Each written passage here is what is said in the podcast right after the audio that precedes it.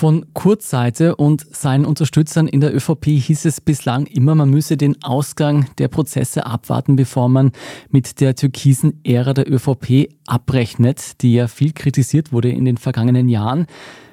War es das jetzt für Kurz in der Politik? Ist damit ein Comeback ausgeschlossen? Also ich glaube, dass jetzt in den nächsten Monaten ein Comeback ausgeschlossen ist dadurch. Das ist ein zu großer Makel da müsste man warten, bis die Instanz das womöglich dreht. Ich glaube auch nicht, dass die Erzählung von einer politischen Justiz, die ihn zu Unrecht verfolgt hat, da jetzt sehr verfangen würde, zumindest über die Kernwählerschaft oder die Hardcore-Kurzfans hinaus. Dazu war das Verfahren dann doch zu ruhig und zu seriös und die einzige Merkwürdigkeit das Team Kurz mit den russischen Zeugen eigentlich selbst reingebracht. Sonst ist das alles recht ordentlich abgehandelt worden.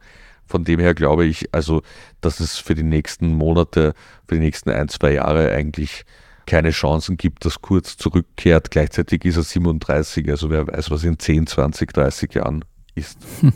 Also bis zu unserer Pensionierung kann es immer so weit sein.